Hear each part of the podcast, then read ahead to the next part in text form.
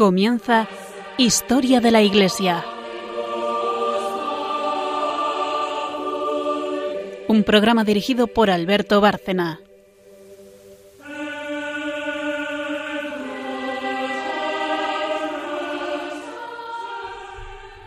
Buenas noches oyentes de Radio María y de Historia de la Iglesia. Eh, volvemos a estar aquí, el equipo habitual. Eh, buenas noches, María Ornedo. Buenas noches. Buenas noches, Carmen Montis. Buenas noches. Y buenas noches a todos nuestros oyentes. Eh, hoy vamos a avanzar un poco en la cristianización de, Europa en este programa. bueno, estaba cristianizada ya con el Imperio Romano prácticamente, como sabemos, todo lo que el imperio controlaba estaba ya desde Teodosio, eh, oficialmente era cristiano. Las persecuciones habían terminado, pero hay una evangelización posterior, hay segundas invasiones, también de pueblos bárbaros que, que van a destruir la fe cristiana, que habrá que luego reconstruirla, en fin, el cristianismo tuvo sus avatares y finalmente pues logró llegar a todos los rincones del, continente. De esto va a ir la parte histórica de hoy, que como siempre nos trae Carmen. Carmen eh, de Montis es la historiadora del programa, para quien no lo conozca. Eh, es la primera sección, como siempre vamos a hacerlo así. Luego, un santo relacionado con ese tema, eh, que también lo trae ella. Y por último, en Magisterio, María Ornedo, que es quien lo hace siempre, pues nos traerá eh, homilías, apotegmas, volvemos al Oriente cristiano, al Imperio Romano de Oriente, y porque es una fuente inagotable de enseñanzas que luego, por cierto, aquí, eh, si tenemos tiempo, nosotros mismos comentaremos lo de las, la homilía o los apotegmas.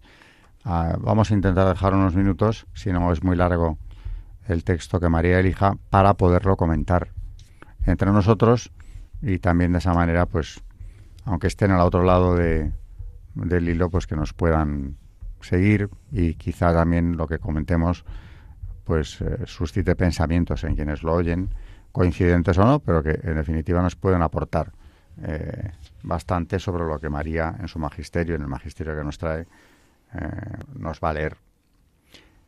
Bueno, pues hacemos una cortísima pausa y como digo, mm, Carmen va a empezar con la evangelización de los últimos mm, resistentes en el paganismo contra, contra el cristianismo y la recuperación del cristianismo precisamente en aquellos pueblos que lo habían perdido después de las llamadas segundas invasiones.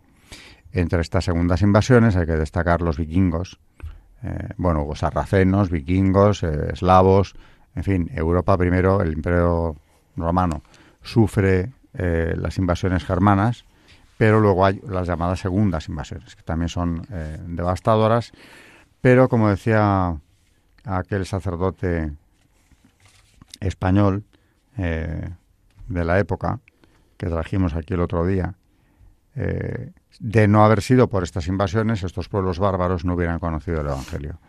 O sea que hasta las invasiones hay que verlas con, con esa perspectiva teología de la historia. Si Dios permitió aquello, que parecía el final del mundo, vamos, pues fue precisamente para que de esa manera mm, esos pueblos que no habían tenido contacto con el Evangelio se evangelizaran. Eh, hoy vamos a ver contrastes terribles y cómo Europa sufre eh, verdaderamente bajo el yugo de pueblos muy salvajes. Pero de todo esto, como siempre, Dios sacó del mal, sacó el bien. Así que pausa de dos minutos y, y Carmen nos, nos cuenta lo que estoy resumiendo ya ahora.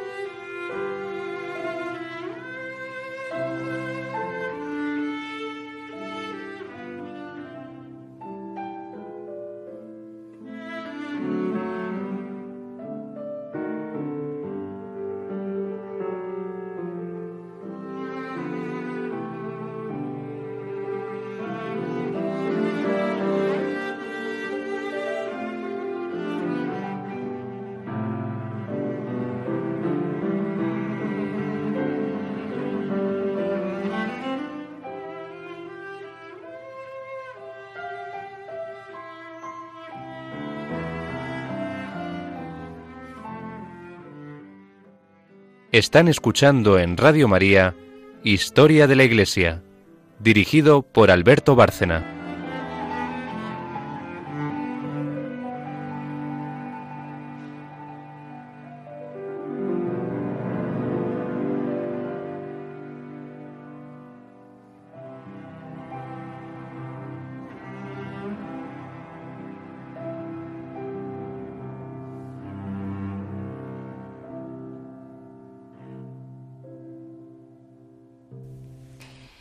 Pues como decía Alberto y continuando mm, nuestro programa anterior donde estábamos hablando de esta cristianización, eh, de esta conversión de los pueblos bárbaros, eh, vamos a continuar y ya finalizamos con el caso de Escandinavia y los países bálticos, que es finalmente el último capítulo de la conversión de Europa.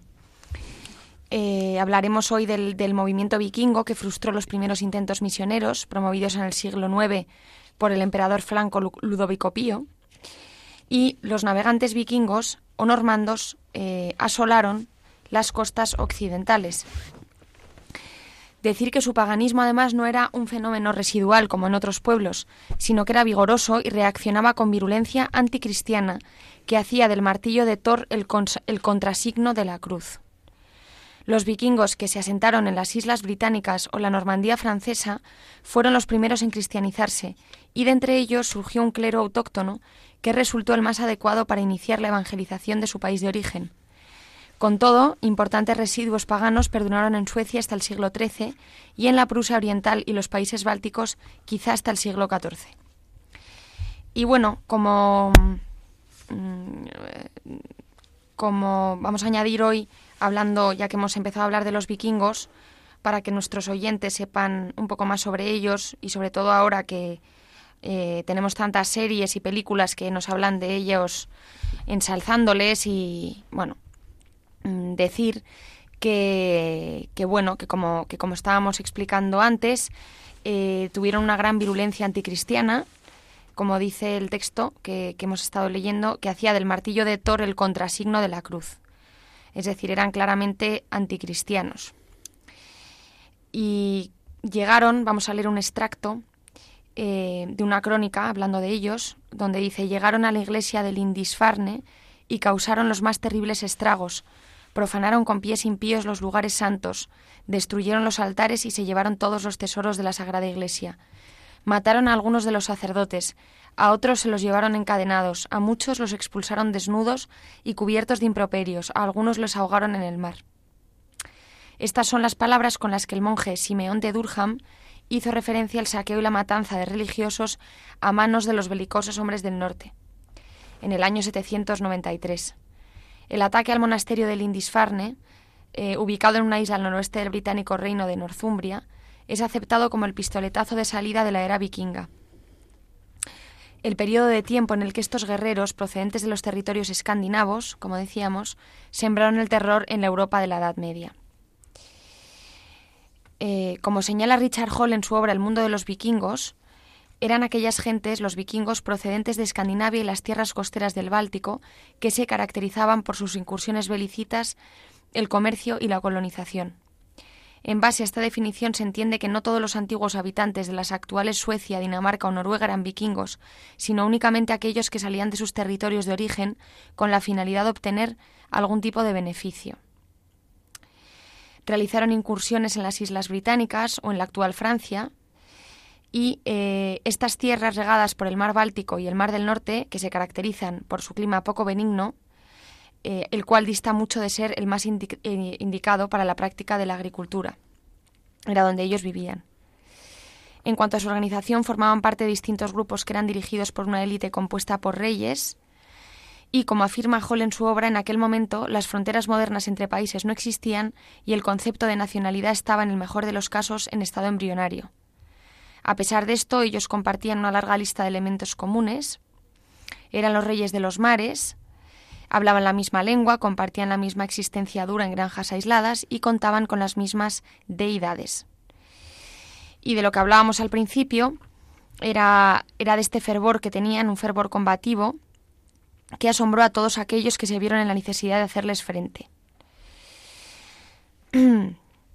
respecto eh, a esta furia combativa nórdica, en la obra Breve Historia de los Vikingos de Manuel Velasco aparecen recogidas las siguientes palabras de un monje irlandés. Dice así el monje. Aunque hubiera cien cabezas de hierro forjado sobre un cuello y cien lenguas afiladas, dispuestas, frías y temerarias en cada cabeza, y cien voces locuaces, sonoras e incesantes en cada lengua, no podrían narrar o enumerar lo que han sufrido en común todos los irlandeses, hombres, mujeres, laicos y clérigos, viejos y jóvenes, nobles y vasallos, en penurias, heridas y opresión a manos de estos valerosos, coléricos y absolutamente paganos pueblos. La razón por la que estos vikingos hicieron de los recintos religiosos su particular patio de recreo fue la gran cantidad de tesoros desprotegidos que albergaban. Esta falta de vigilancia era debida a que, hasta aquel momento, a nadie se le hubiese ocurrido que las riquezas ubicadas en lugares sagrados precisaran defensa alguna. Se pensaba que ningún cristiano, independientemente de las circunstancias, se atrevería a cometer tamaña tropelía. Como hablábamos antes, eh, uno de los mayores ataques fue el ataque sobre Lindisfarne, que no fue el primero, porque como aparece en la crónica anglosajona, los guerreros, estos guerreros ya habían hecho de las suyas con anterioridad en las costas de Portland. Y bueno, eh, aquellos actos cometidos por los nórdicos eh, aparecen también, por cierto, en la crónica anglosajona, y la virulencia de la que hicieron gala los paganos en su ataque al monasterio fue relatada de la siguiente forma. Dice, en este año vinieron terribles advertencias sobre la tierra de Northumbria, aterrorizando a todos. Estas fueron inmensos haces de luz, cruzando a través del cielo y torbellinos y fieros dragones volando en el firmamento.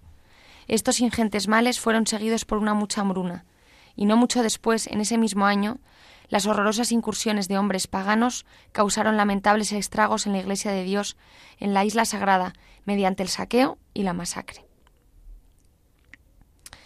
Así que bueno, pues vemos cómo, cómo fue de virulenta eh, estos ataques vikingos y cómo finalmente, pues incluso mm, estas zonas también acabaron cristianizándose, aunque más tarde.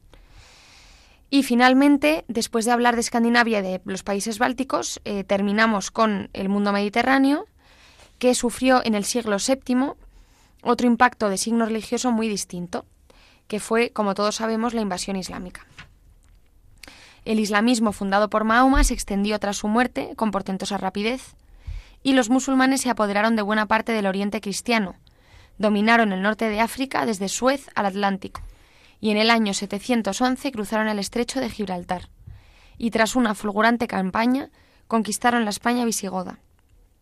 Poitiers, donde los islamistas fueron vencidos por Carlos Martel, marca el momento de su más profunda penetración en el occidente europeo. Más aun cuando la Europa transpirenaica lograra salvarse, la presencia musulmana en la península ibérica se prolongó cerca de ocho siglos y tanto el Oriente Próximo como el África del Norte forman parte todavía hoy del mundo islámico. La expansión del Islam se realizó en buena medida por tierras cristianas.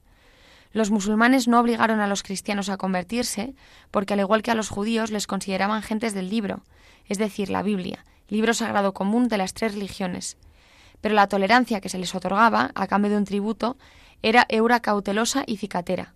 Tal fue el caso de los mozárabes españoles.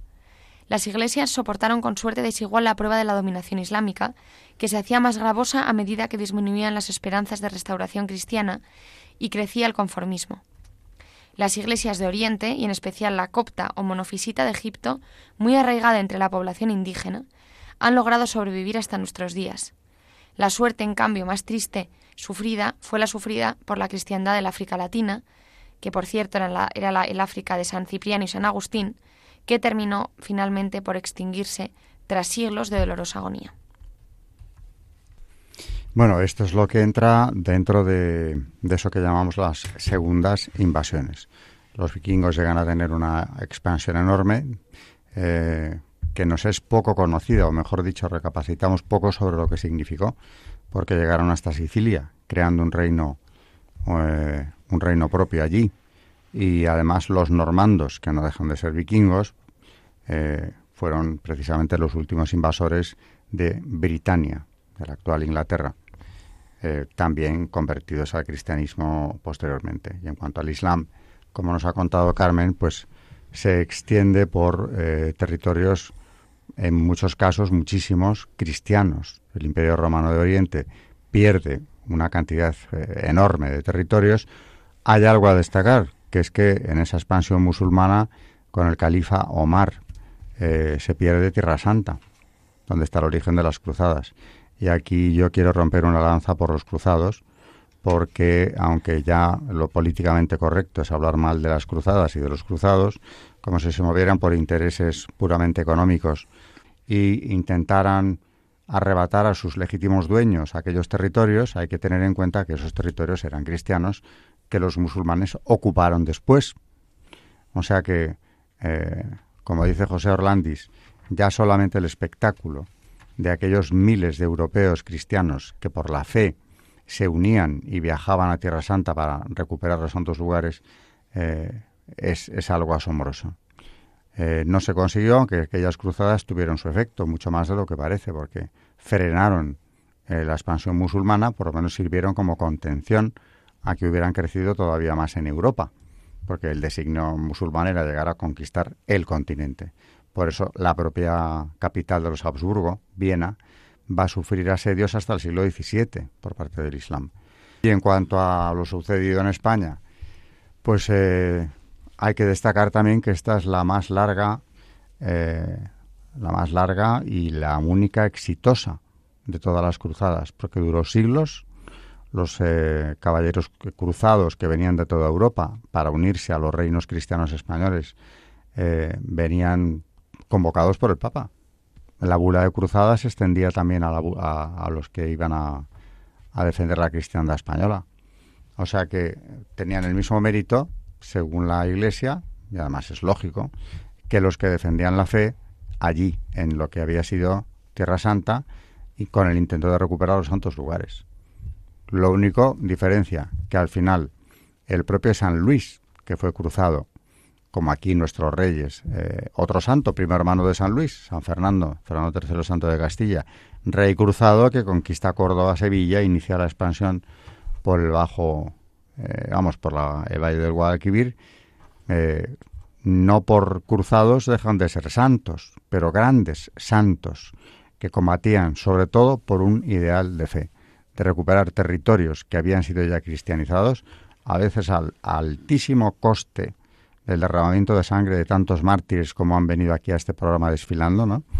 Y que ellos querían, lógicamente, volver a recuperar frente a un enemigo que no iba a pactar con ellos eh, la entrega de estos territorios y que tampoco estaba permitiendo realmente, como nos acaba de leer Carmen, ¿no? que la práctica de la religión fuera precisamente generosa. A las mujeres en la España musulmana se les obligaba a observar las normas de la vestimenta musulmana y luego el culto tenía que ser en privado, aparte de que la presión fiscal que soportaban los cristianos era enorme. Eso es lo que hacía que los grupos de mozárabes, maltratados desde luego y arrinconados en sus territorios originarios, cada vez huyeran más frecuentemente hacia el norte. Eso hay que reconocerlo. Aquí hemos traído también, por cierto, mártires de Córdoba, del califato de Córdoba, mártires cristianos. Es decir, que también ahora nos quieren explicar que España empieza en al Andaluz, eliminando a la España visigoda, que es la verdadera España, la, raíz, la primera vez que España es soberana y es cristiana. La unidad católica de España viene de ahí, ¿no? Eh, pues ahí tenemos el, el, origen de España. Claro, los enemigos de ese, de ese concepto, del concepto de la nación española en sí, con todo lo que implica, se obstinan en contarnos que, bueno, que el reino de Toledo, el reino visigodo, fue un intento fallido, no llegó a existir casi. Es mentira. Podríamos estar aquí hablando del reino visigodo durante días. Y desde luego, claramente es la primera vez que España se gobierna desde España.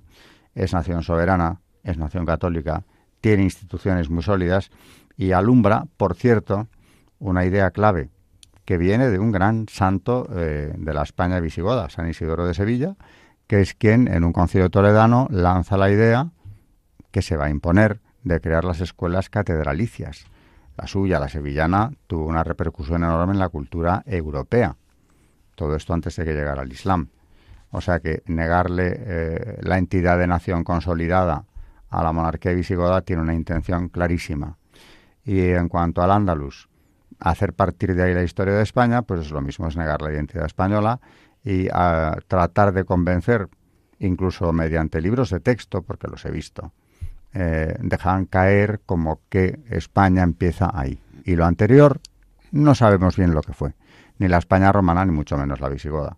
Así que cuidado, tenemos que defender como cristianos España visigoda, porque es el origen de la unidad católica de España, y gracias a esa raíz que luego los reinos cristianos jamás olvidaron, León, Castilla, primero el reino de Asturias, eh, gracias a esa raíz fuertísima que ahí quedó, durante la Edad Media hay infinitos documentos en, en las que el cronista habla de la patria de los godos, recuperar la patria de los godos, la patria católica que había sido el solar común de todos los españoles.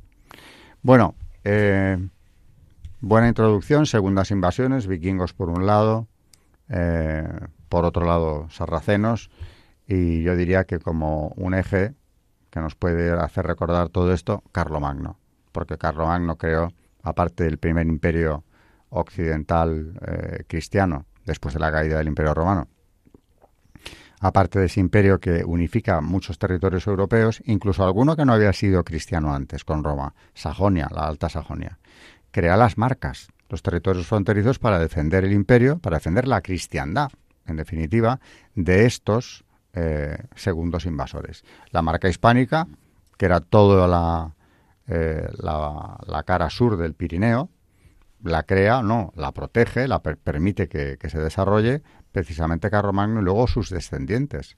Y la marca danesa la crea precisamente para frenar el avance de los vikingos sobre la cristiandad.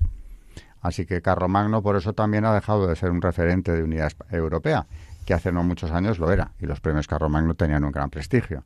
A mí ya hace años me dijeron que no le mencionara en una exposición de motivos para organizar una exposición. Creo que ya lo he traído aquí al programa, pero es eh, políticamente incorrecto. Y no por nada, sino porque, aparte de que conquista territorios, eh, claro, es, mm, es también un referente de un, es unidad europea, pero una Europa cristiana precisamente él fue o se significó por su alianza con el papado. Los estados pontificios nacen por obra de su padre, el rey Pipino el Breve. Carlos Martel, su abuelo, es el que ha frenado a los musulmanes en Poitiers. Y él consolida la alianza con la Iglesia eh, y es coronado rey por el propio Papa, León III, eh, el año 800. Por eso no es referente. Bueno, pues en esa Europa carolingia que nos ha descrito Carmen, eh, no faltaban las amenazas, hacía falta mucho valor y personajes de la talla de un Carlomagno y de todos aquellos guerreros francos, eh, en España se hablaba de francos en, general, que eran los de más allá del, Pirineo hacia el norte, ¿no? Y por qué no decirlo también, gracias al valor y, a, y al poner todo en riesgo de los cruzados de España, se consiguió que la cristiandad no desapareciese, que podía haber ocurrido, perfectamente ante esta avalancha de distintos pueblos que vienen eh, sobre el solar cristiano, que ya lo era durante o desde hacía siglos. Bueno, eh, gracias Carmen por la exposición, que yo creo que ha hecho que quede claro que realmente eh, la cristiandad no estaba consolidada, o lo estaba más de lo que parecía, pero sufrió amenazas gravísimas. Hacemos otra pausa y un santo que tiene que ver, como siempre, con, con lo que Carmen nos ha traído.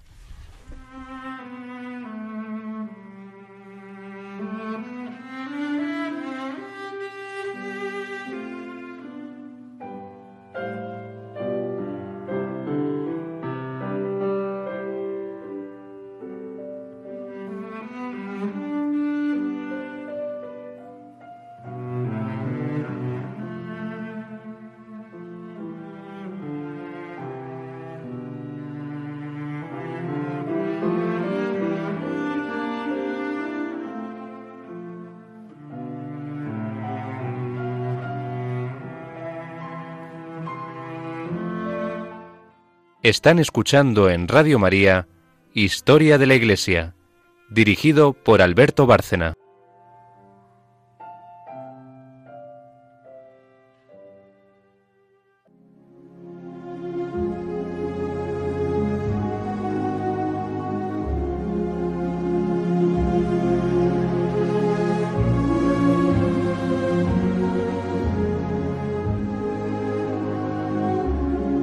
Santos en la historia de la Iglesia. Hoy vamos a hablar de San Columbano. Nació en Leinster, Irlanda, alrededor del 559. Recibió una buena educación clásica en Clonard, escuela fundada por San Finian. Era un joven guapo y sentía una gran debilidad hacia las mujeres. Se sentía dividido entre el mundo y el deseo de entregarse a Dios. Buscó dirección con una religiosa mayor, quien le ayudó a entender la seriedad del peligro en que se encontraba, y le aconsejó que se fuera de aquel ambiente. El joven se decidió, y aunque su madre trató de detenerlo tirándose a sus pies, su determinación estaba firme. Más tarde, escribió, Nada es más dulce que una conciencia limpia, nada más seguro que la pureza del alma. Por un tiempo, Columbano vivió en una isla en Love Earn. Comprendió que no se podía evitar la batalla, pero que había que librarla en el campo escogido por Dios y no por el diablo.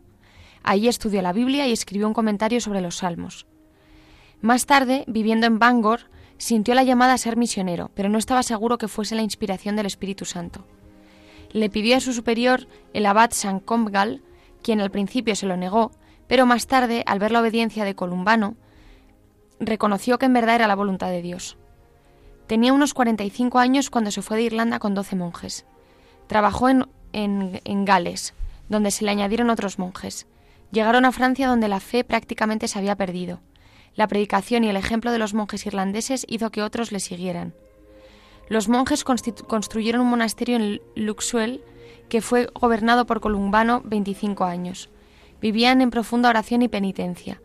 También predicaban y oraban por los enfermos. En una ocasión se sanó una señora. Su esposo trajo una carreta de pan y vegetales, lo cual fue providencial dada la pobreza que sufría el monasterio.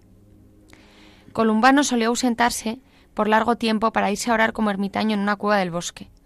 Un día, caminando por el bosque con la Biblia, Columbano pensaba si preferiría ser víctima de las bestias salvajes o de hombres malos. Se persignó muchas veces mientras pensaba eso y penetraba en el bosque. De pronto aparecieron doce lobos que venían hacia él. Inmóvil, mientras los lobos le rodeaban, rezó Dios mío, mira por mi ayuda. Señor, date prisa en socorrerme. Los lobos se acercaron y él se mantuvo inmóvil. Entonces los lobos se fueron. Continuó su camino solo para encontrarse con unos ladrones. Ellos también se fueron sin tocarlo. El obispo, el obispo Chamnold dice que Columbano llamaba a las criaturas salvajes y éstas venían y jugaban con él. En una ocasión, estando en su cueva, recibió un mensaje del Señor de que muchos de sus monjes estaban enfermos. Enseguida se fue al monasterio y le dijo a los enfermos que se levantaran a trabajar con el maíz. Los obedientes se sanaron al instante, pero los desobedientes siguieron enfermos muchos otros milagros como multiplicar alimentos para su comunidad, dar vista a un ciego y domesticar un oso para la agricultura. Después de Luxeuil fundaron un monasterio en Fontaine. Siguieron otros en Francia, Alemania, Suiza e Italia. Columbano los regía a todos y escribió la regla de vida. Esta fue aprobada por el concilio de Macón en 627, pero fue más tarde reemplazada por la regla benedictina. no le faltaron obstáculos. Los obispos de la región se opusieron. No les agradaba la independencia de que gozaba como abad, su influencia y las prácticas célticas que trajo. En especial objetaban el rito con que celebraba la Pascua. En vez de presentarse, le envió una carta recomendando que tuviesen más sínodos y que se preocupasen por cosas más importantes. También tuvo problemas cuando confrontó la corrupción de la corte. Fue encarcelado en Besançon, pero escapó y regresó a Luxeuil. Hacia el final de su vida, le informaron que sus antiguos perseguidores habían muerto y sus monjes querían que regresase al norte, pero él no quiso. Sabiendo que le faltaba poco, se retiró a una cueva y murió como lo había predicho. Sus monjes continuaron orando y evangelizando. Fundaron más de 100 monasterios para, para predicar la fe y la cultura. Murió el 23 de noviembre del año 615.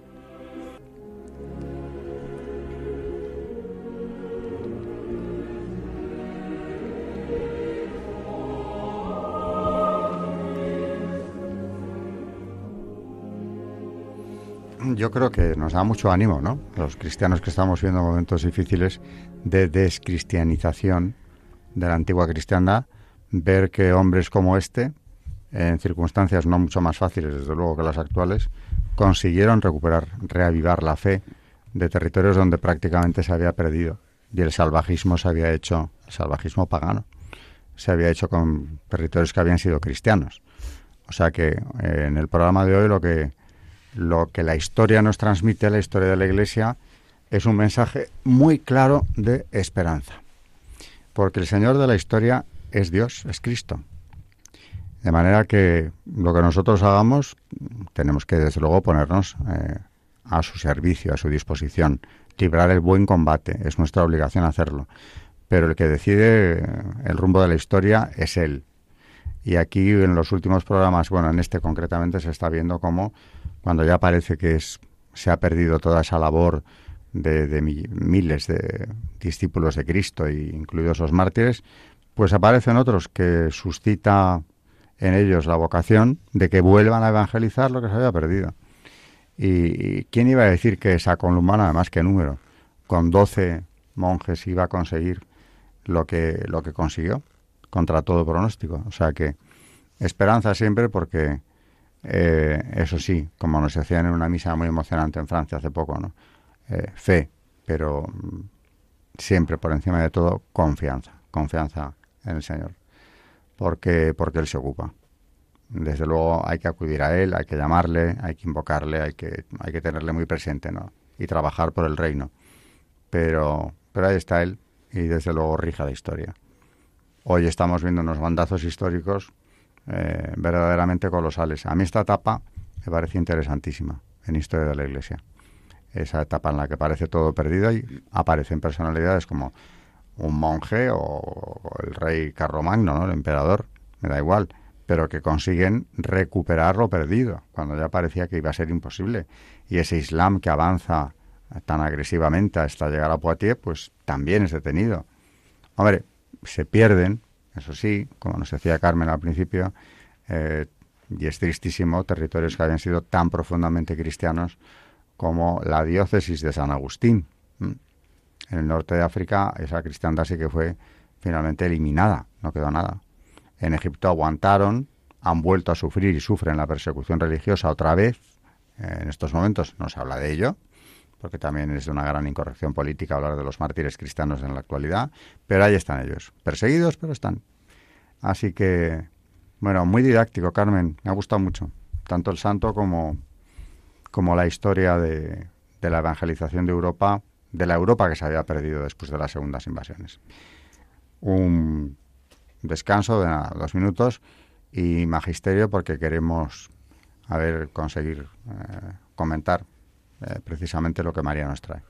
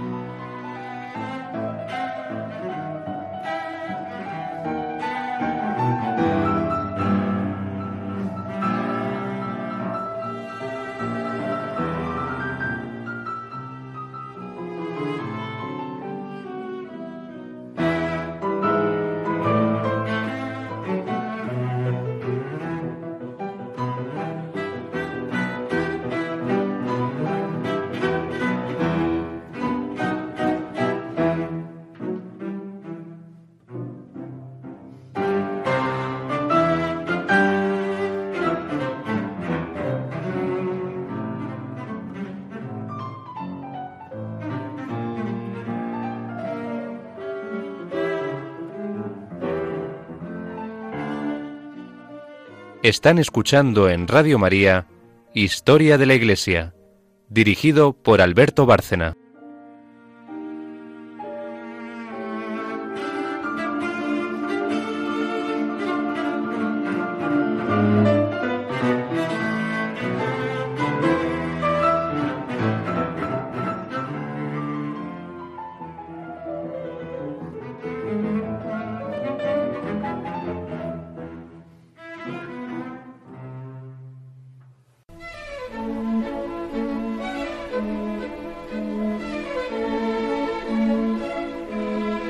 El Magisterio de la Iglesia.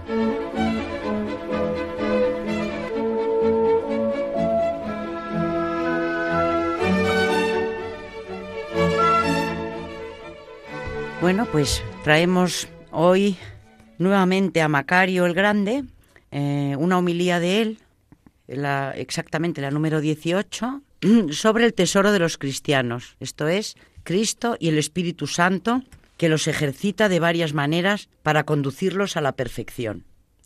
Si un hombre de este mundo es muy rico y posee un tesoro oculto, gracias a este tesoro y a estas riquezas, adquiere todo lo que quiere y va añadiendo a su tesoro todos los objetos preciosos de este mundo que desea.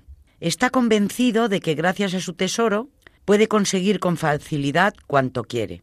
Así también los que buscan obtener algo de Dios encuentran y conservan el tesoro celestial del Espíritu, es decir, al Señor mismo, que brilla en sus corazones.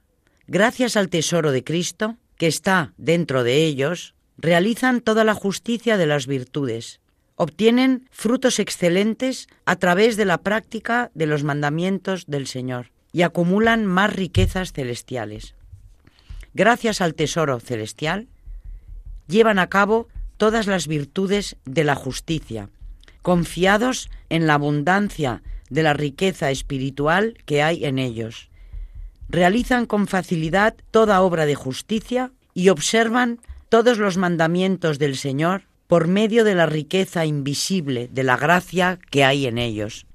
El apóstol dice, guardamos este tesoro en vasijas de barro. 2 Corintios 4:7. Esto es, el tesoro que los que viven en la carne han merecido poseer en ellos mismos, que es la fuerza santificante del Espíritu. Dice también, Él se convirtió para nosotros en sabiduría procedente de Dios, en justicia, santificación y redención. 1 Corintios 1:30. El que ha encontrado este tesoro del Espíritu y lo lleva en sí mismo, cumple, gracias a él, de manera irreprochable y pura, con libertad y facilidad, toda la justicia de los mandamientos y todas las obras de las virtudes.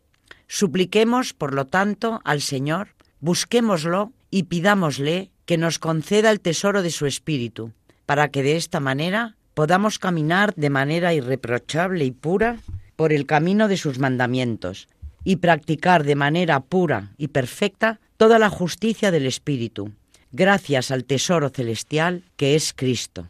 El pobre, el que está desnudo, el indigente y el hambriento no pueden procurarse nada en este mundo debido a su pobreza, pero el que tiene un tesoro, como ya he dicho, consigue fácilmente y sin esfuerzo todos los bienes que desea. Así también el alma, que está desnuda y abandonada, privada de la comunión con el Espíritu Santo y sometida a la terrible pobreza del pecado, no puede, por mucho que quiera, dar el fruto verdadero del Espíritu, que es la justicia, sin haber sido previamente partícipe del Espíritu. Al mismo tiempo, cada uno tiene que obligarse a sí mismo a suplicar al Señor, para que sea considerado digno de recibir y de encontrar el tesoro celestial del Espíritu, de manera que pueda observar sin esfuerzo y sin dificultad, de forma irreprochable y pura, todos los preceptos del Señor que antes, por mucho que se empeñaba en ello, no era capaz de llevar a la práctica. En efecto, si era pobre y estaba privado de la comunión con el Espíritu, ¿cómo iba a adquirir tales bienes espirituales sin poseer el tesoro y las riquezas espirituales? Solamente el alma, que gracias a una búsqueda espiritual, a una gran fe y a una gran paciencia, ha encontrado al Señor, que es el verdadero tesoro, produce con facilidad, como hemos dicho, los frutos del Espíritu, realiza en sí misma y por sí misma, de manera pura, perfecta e irreprochable, toda justicia, y observa los mandamientos del Señor que el Espíritu le prescribió. Pongamos otro ejemplo. Un hombre rico organiza un banquete suntuoso y cubre este gasto con sus riquezas y con el tesoro que posee, sin temor a quedar en la indigencia, puesto que goza de una gran fortuna.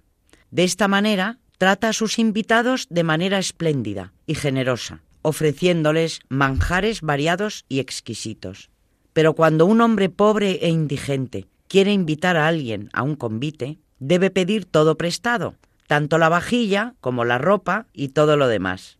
Y así, una vez que los invitados han cenado, como se puede cenar en el convite de un pobre, éste devuelve a cada uno lo que tomó prestado, la vajilla de plata, la ropa y las demás cosas.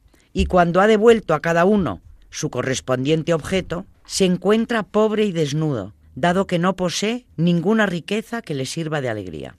Así también, los que son ricos en el Espíritu Santo y poseen las riquezas celestiales y la comunión con el Espíritu en sí mismos, cuando anuncian a otras personas la palabra de la verdad, comparten con ellos un discurso espiritual y complacen a sus almas. Lo hacen gracias a sus propias riquezas y al propio tesoro que guardan dentro de ellos. De este tesoro toman las palabras. Gracias a él complacen a las almas de quienes escuchan la palabra espiritual y no temen caer en la indigencia, porque poseen, poseen en ellos mismos un tesoro celestial de bondad, del cual toman los bienes que complacen a los invitados al banquete celestial. Pero el pobre, el que no posee las riquezas de Cristo y no tiene en su alma la riqueza espiritual, de la que brotan todas las palabras y las obras buenas, los pensamientos divinos y los misterios inefables, por mucho que quiera anunciar la palabra de la verdad y complacer a algunos de los que los escuchan, como no posee en sí mismo la palabra de Dios en el poder y en la verdad, solamente recita de memoria palabras que ha aprendido en algún libro o que ha oído a hombres espirituales. Las explica y las enseña. Aparentemente complace a unos y otros disfrutan de sus palabras. Pero una vez que ha concluido su discurso, cada palabra regresa al lugar del que fue tomada, y él se queda otra vez desnudo y pobre. Esto es así porque no tienen propiedad un tesoro espiritual del que las pueda tomar para edificar y complacer a los demás. Y tampoco él mismo recibe la alegría y el júbilo del Espíritu. Por eso, primero debemos suplicar a Dios, con el esfuerzo de nuestro corazón y con fe, que nos conceda encontrar en nuestros corazones sus riquezas, el verdadero tesoro de Cristo, por medio del poder y de la acción del Espíritu. De esta manera, una vez que hayamos encontrado en nosotros mismos lo que nos es útil, esto es, la salvación, la vida eterna y el Señor, entonces también seremos útiles a los demás en la medida de lo posible, tomando del tesoro interior de Cristo todas las buenas enseñanzas espirituales y explicando los misterios celestiales. En efecto, el Padre, de manera voluntaria y bondadosa, quiso establecer su morada en todo lo que tiene fe en Él, y acude a Él en sus oraciones. El que me ama, dice el Señor, será amado por mi Padre, y yo lo amaré y me manifestaré a Él. Y también mi Padre y yo vendremos y estableceremos en Él nuestra morada. Juan 14, 21, 23. La bondad infinita del Padre lo decidió así. La caridad inabarcable de Cristo lo dispuso y la bondad inefable del Espíritu lo prometió. Gloria a la misericordia inefable de la Santa Trinidad. Los que fueron considerados dignos de ser hijos de Dios, Juan 1, 12, y de nacer de lo alto, del Espíritu Santo, Juan 3, 3, 7, y llevan en ellos a Cristo, que los ilumina y les concede el reposo, son guiados de maneras diversas y variadas por el Espíritu, y sin verlo experimentan en sus corazones, cuando se encuentran en el reposo espiritual, la acción de su gracia. Nombremos algunas de las alegrías del mundo visible, para ilustrar con ejemplos, al menos en parte, la manera en que se comporta la gracia en el alma. Unas veces las almas se alegran y exultan de manera inefable como si estuvieran en un banquete regio, mientras que otras veces son como la esposa que descansa en un reposo divino en la compañía de su esposo. Unas veces son como ángeles incorpóreos y disfrutan con sus cuerpos de la misma libertad y agilidad que éstos. Otras veces son como los que están ebrios, alegres y embriagados en el Espíritu Santo de la divina embriaguez de los misterios espirituales. Otras veces prorrumpen en llanto y se lamentan por el género humano, suplican por todo el linaje de Adán, se afligen y lloran porque arden en el amor del Espíritu por el género humano. Otras veces el Espíritu los llena de una alegría y de una caridad tan intensas que si les fuera posible desearían encerrar en sus corazones a todos los hombres sin hacer distinción entre buenos y malos. Unas veces se humillan tanto por debajo de todos los hombres en la humildad del espíritu, que se tienen a sí mismos por los últimos y por los más insignificantes. Otras veces son poseídos por el espíritu en una gloria inefable. Unas veces son como un hombre poderoso revestido de armadura real que va a la guerra, lucha contra los enemigos con gran valentía y los vence. Así también el hombre espiritual toma las armas celestiales del espíritu, marcha contra sus enemigos, lucha contra ellos y los pone bajo sus pies. Unas veces el alma descansa tranquila, serena y en paz, se deleita en el goce espiritual, en el reposo inefable y en el bienestar. Otras veces la gracia le concede una inteligencia y una sabiduría inefables, y un conocimiento del espíritu inescrutable, que no pueden expresar lengua ni boca alguna. Otras veces se convierte en un hombre normal. Así pues, la gracia se comporta en cada persona de forma diversa y guía al alma de múltiples maneras. Le concede el reposo según la voluntad de Dios y la ejercita de muchas formas para presentarla ante el Padre Celestial perfecta, intachable y pura.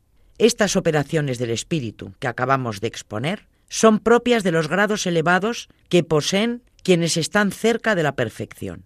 Las diversas maneras que tiene la gracia de reconfortar, que ya hemos mencionado, reciben nombres distintos, pero actúan en sus almas de manera ininterrumpida, de modo que una operación de la gracia sigue inmediatamente a otra. En efecto, una vez que el alma ha alcanzado la perfección espiritual, se ha purificado por completo de sus pasiones, se ha unido en comunión inefable, se ha mezclado con el espíritu paráclito y ha sido considerada digna de convertirse en espíritu, mezclada con el espíritu, y toda ella se vuelve luz, toda ojo, toda espíritu, toda alegría, toda reposo, toda júbilo, toda caridad, toda misericordia, toda bondad y benevolencia.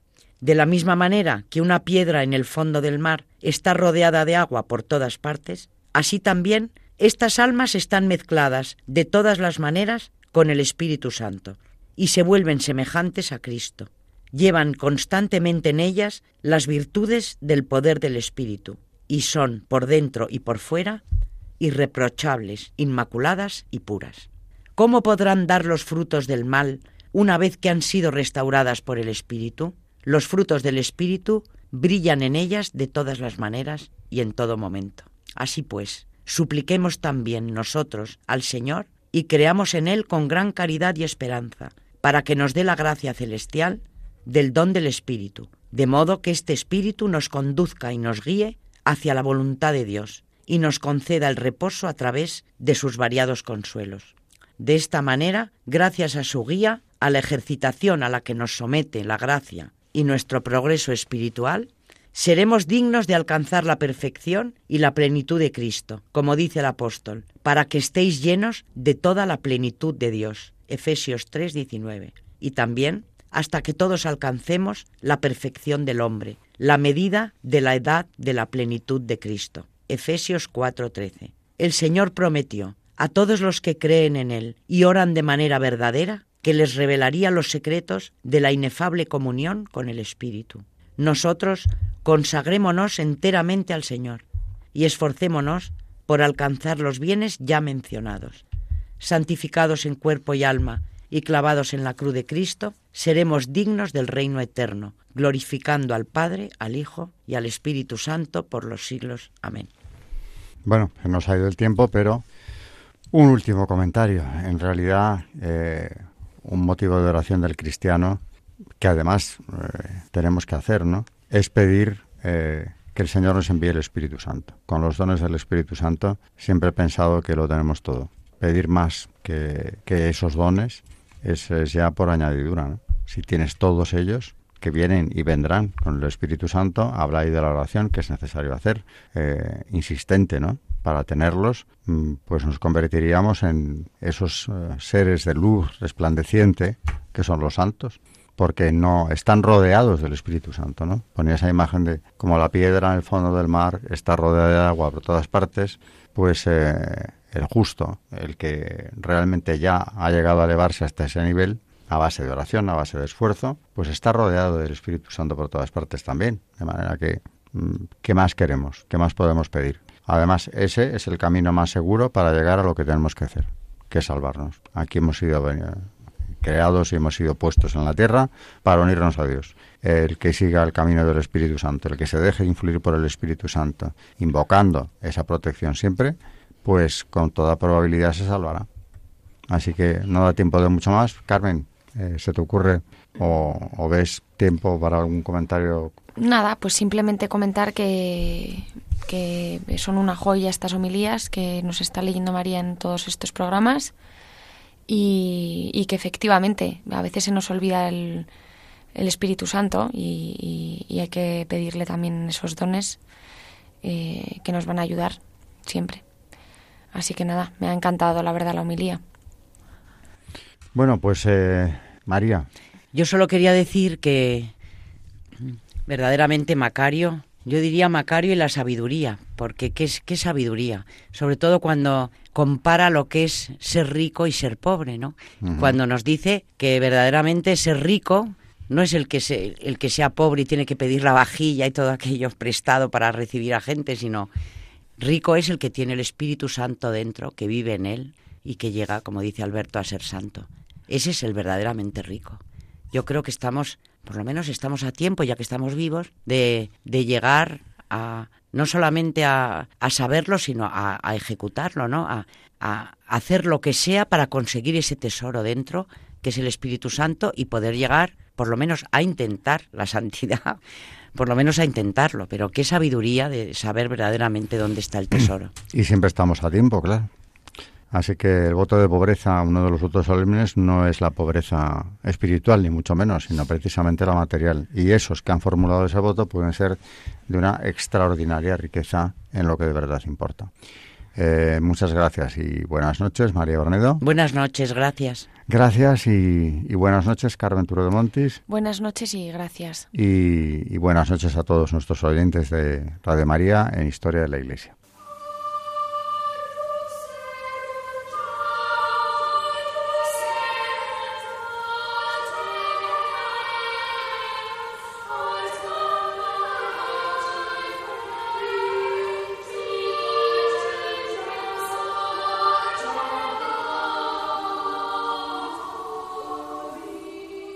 Han escuchado Historia de la Iglesia, un espacio dirigido por Alberto Bárcena.